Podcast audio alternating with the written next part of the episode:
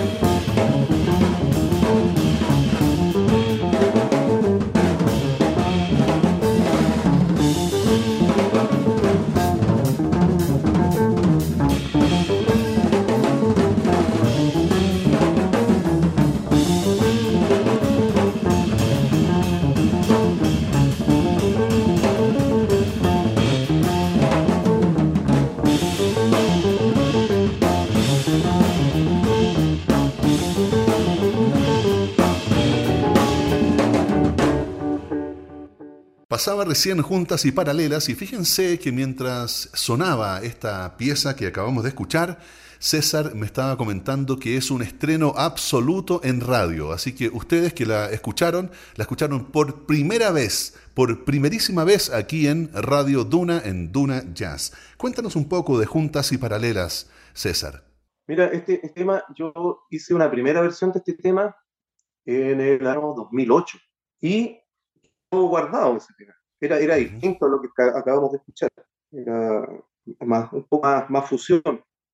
Ahora sigue siendo un poco fusión, pero ya con un pata más en el jazz, más, con más, más jazzero. ¿Por qué se llama junta y paralela? Porque en, la, música hay movimientos que son paralelos. Hay, movimientos contrarios y movimientos paralelos en voces. de las voces que tiene, por ejemplo, un comping, un, un, acorde en función de otro. Y hay veces que el paralelismo te sirve y otras veces que, que se, opta por hacer, como se dice, eh, movimiento contrario, como he dicho. ¿ya? La idea es enlazar, enlazar voces comunes entre un acorde y otro.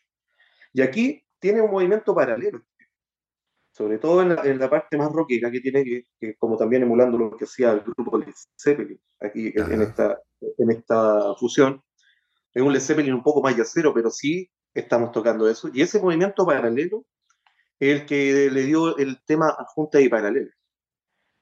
Ahora, no quise poner movimiento conjunto, entonces le quité una palabra junta y paralela, para que quede así como más abierto. Y bueno, hasta que encontré yo a, a, los amigos músicos Pablo Ugarte y Cristo León, que son los que me ayudaron a grabar este, estos temas y le dimos vida a Junta y Paralela. Eso, eh, básicamente es eso. Perfecto. Oye, te quería preguntar a propósito de esto, esta es una composición tuya, eh, ¿cómo es tu proceso creativo? No tengo como uno, como una fórmula, así como un proceso, son varios procesos. Eh, te podría decir que se me ocurre una melodía. Estoy, por ejemplo, y, son momentos, Gracias, gracias, gracias a, la tecnología hoy en día están los celulares que te pueden grabar. Entonces, por ejemplo, estoy, nos gusta con mi mujer salir harto, vamos, salimos a, conocer. Y de repente cuando estoy en un lugar, aunque suene místico lo que digo, pero estoy en un lugar que es muy bonito, estoy, estoy como con la mente más en cero, sin pensar tantas cosas, estoy como más limpio. Y se me ocurren cosas, melodías, y menos mal que ahora, como te digo, está el celular que las puedo grabar, porque en ese momento no las puedo escribir.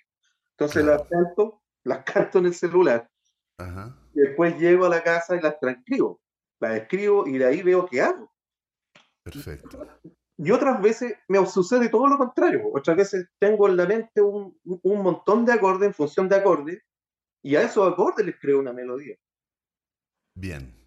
Entonces, son varios procesos. Hay veces que, por ejemplo, le muestro una idea al baterista, el baterista me dice, ¿sabes que podría ir por acá? Y él me ayuda. Nos ayudamos pero eso sería, no, no, podría decirte como cuál es el proceso, son varias, varias formas. Varias fórmulas.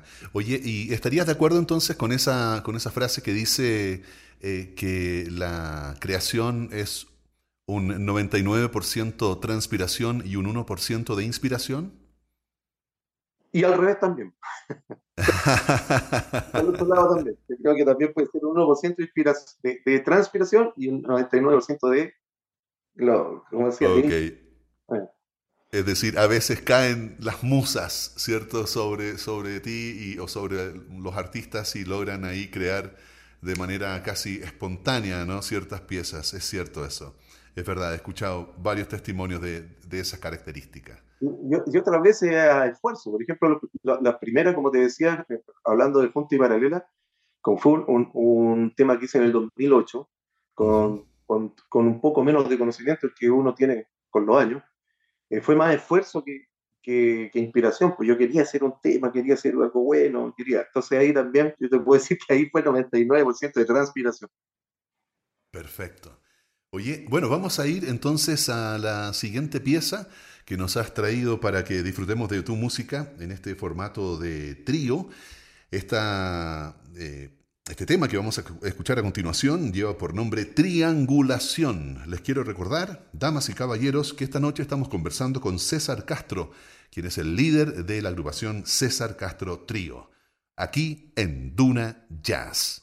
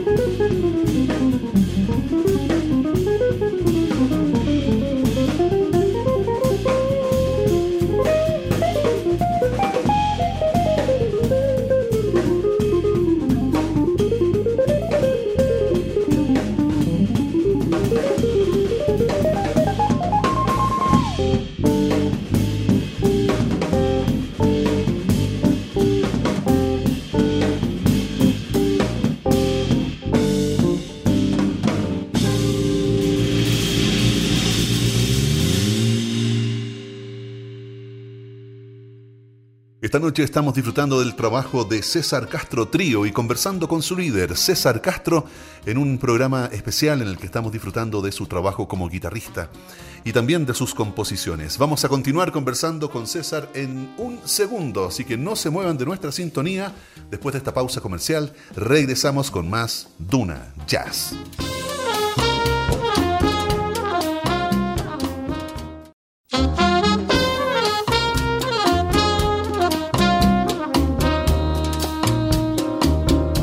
Ya estamos de vuelta para seguir disfrutando del trabajo de César Castro Trío. Estamos conversando esta noche de jazz con su fundador, con su líder, César Castro, disfrutando también del sonido de su guitarra. Y a propósito de eso, te quería preguntar, ¿cómo describirías la música que tú creas? ¿De qué manera podrías... Eh, sabemos que es jazz, pero pero ¿de qué manera la, describes tú cuando si alguien te pregunta, oye, ¿y qué música haces? Sí, me, han preguntado. Yo cuando digo, por ejemplo, qué música haces, yo digo jazz, pero es un jazz que está fusionado. Ahora, no lo, no lo, no lo describo directamente como jazz fusión, sino más como un jazz moderno. Nosotros hemos querido, de alguna manera, eh, no... Depende, porque ahora tenemos unos temas que son un poco más, con más walking bass, que más, más, algo más característico del jazz, pero quisimos también hacer música sin tanto eh, que sonara distinto al jazz que suena. Ahora con, con raíces, eh, por ejemplo, en el tema de la triangulación, ese tema nosotros... escuchamos en el primer segmento, sí. Claro, ese tema lo estamos, eh, de partida está en tres cuartos. Lo hicimos en, un metro que más, más, está más ligado a la, y la forma del tres cuartos no es, no es, no es tan como en el jazz, sino que está más ligado como a la cueca. Tiene ahí, de hecho, en la melodía hay, un tema que, que para pa, para pa, que es como el tiki que nosotros hacemos le decimos la melodía. Entonces, yo lo, yo lo llevaría como a una respuesta como para poder incluir todo eso, porque imagino que es mucha información en una juguera y salió lo de nosotros. Entonces, es como un jazz moderno, fusión latina, Bien. Pero sin perder el carácter de jazz. O sea, está como bien insinuado, ¿no? no porque no, no alcanza a ser Latin jazz. No, alcanza, para nada. Exacto.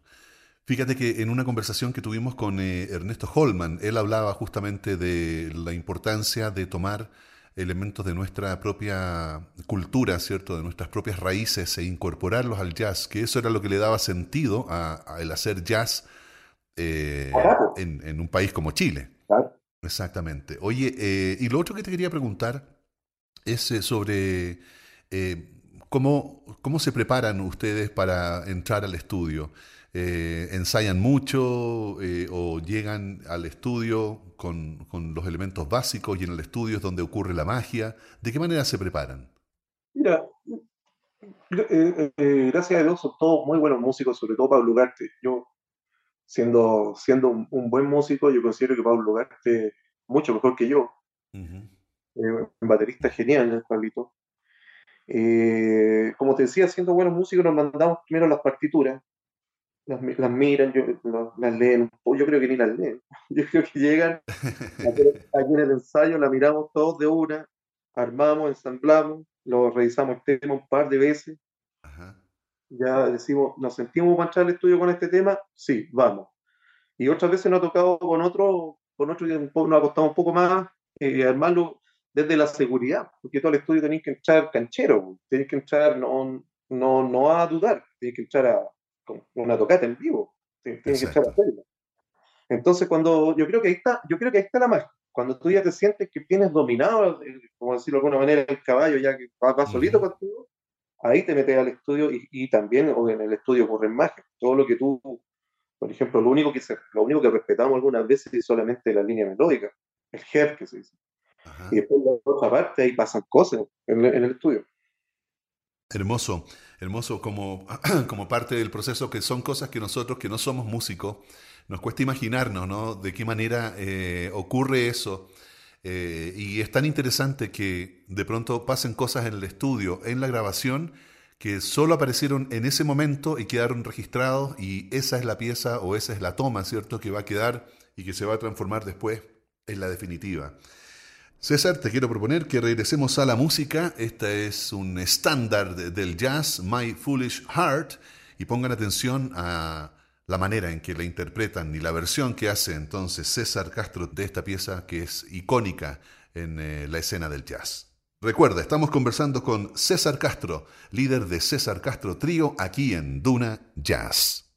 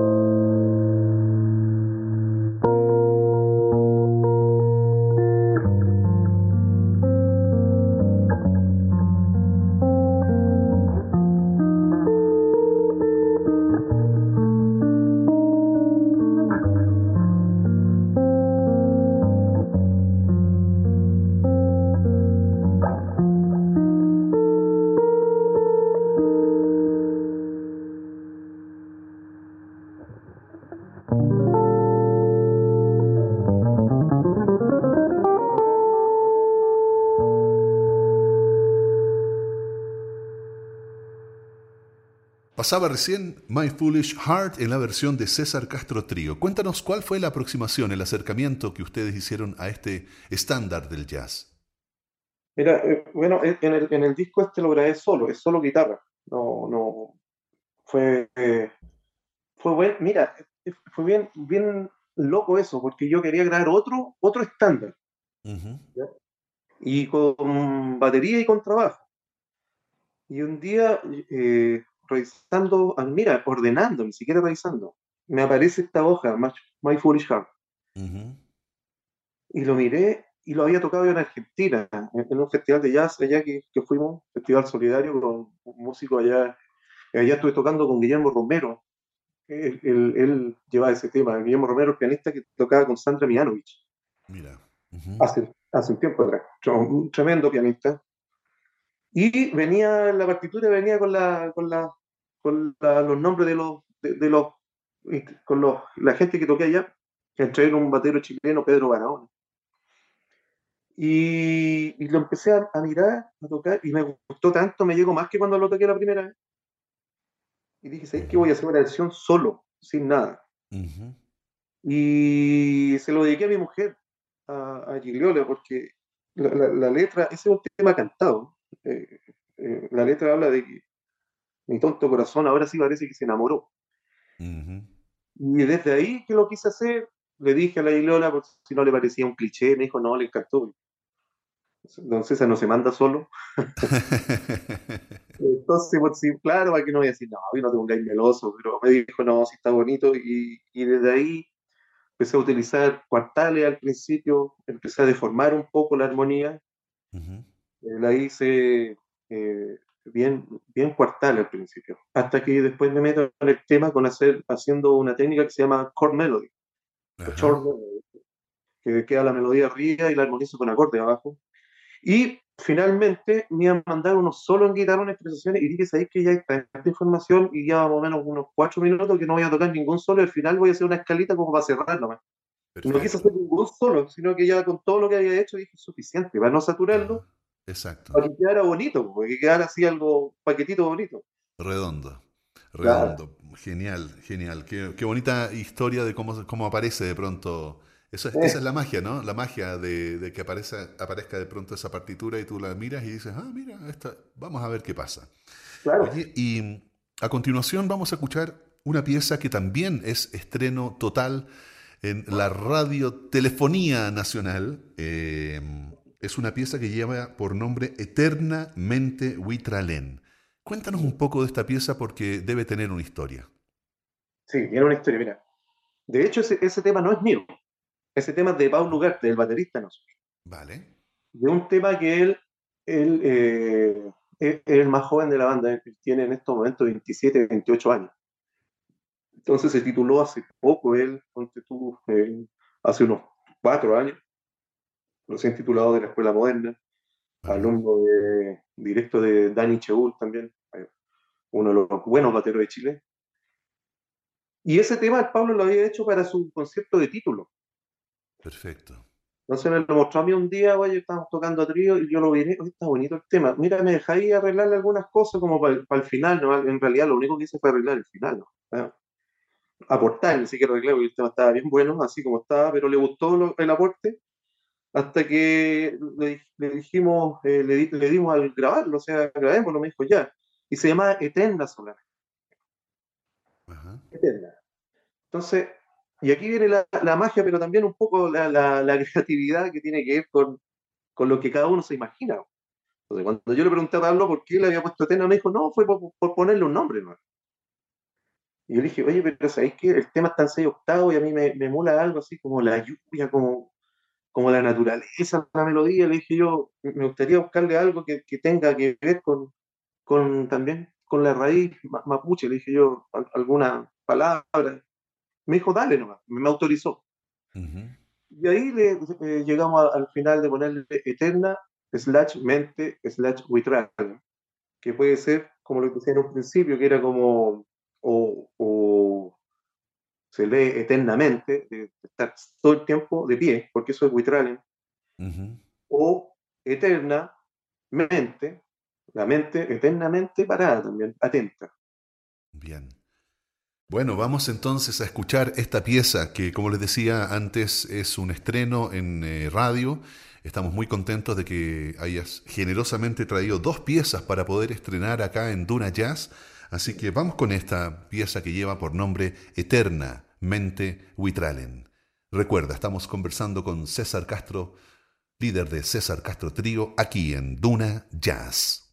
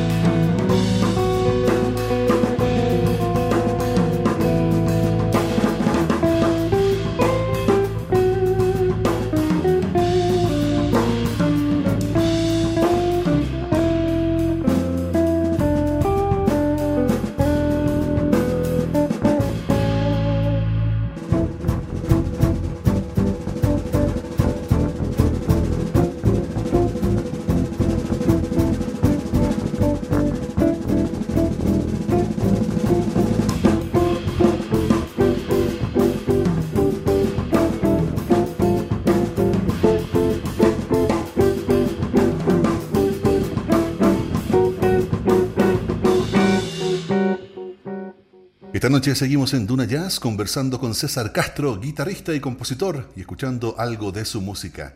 Y a continuación, damas y caballeros, pongan mucha atención porque vamos con otro estreno, una primicia aquí en Duna Jazz.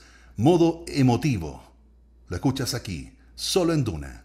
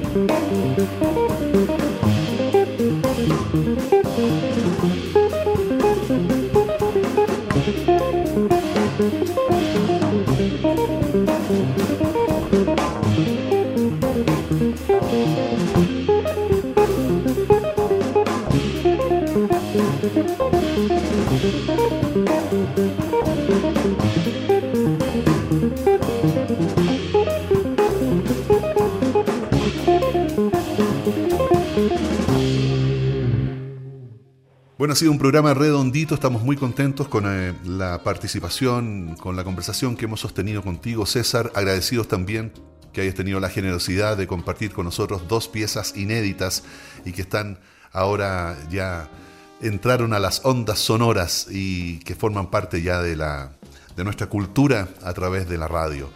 Queremos agradecerte entonces y también invitarte a que nos puedas contar de qué manera podemos estar en contacto contigo, nuestra audiencia, de qué forma puedes seguirte, tu actividad y escuchar tu música. Mira, yo eh, totalmente agradecido de la invitación, eh, totalmente, totalmente agradecido de los músicos con los cuales yo toco con este proyecto, eh, Patricio León, Másico, y mi amigo Pablo Garte, ambos, ambos dos compañeros, amigos, muy buena onda en el exterior Mira, nos pueden escuchar en, todas las plataformas digitales, estamos en, Spotify, en YouTube, que son como las que tienen más audiencia en este momento. Deezer, eh, también está eh, Amazon, Apple Music y, todas las similares a esa. Tidal creo que una está ahora. Perfecto. Eh, todas esas nos pueden buscar como bajo el nombre de César Castro Jazz Trio. ¿Y qué más te puedo decir?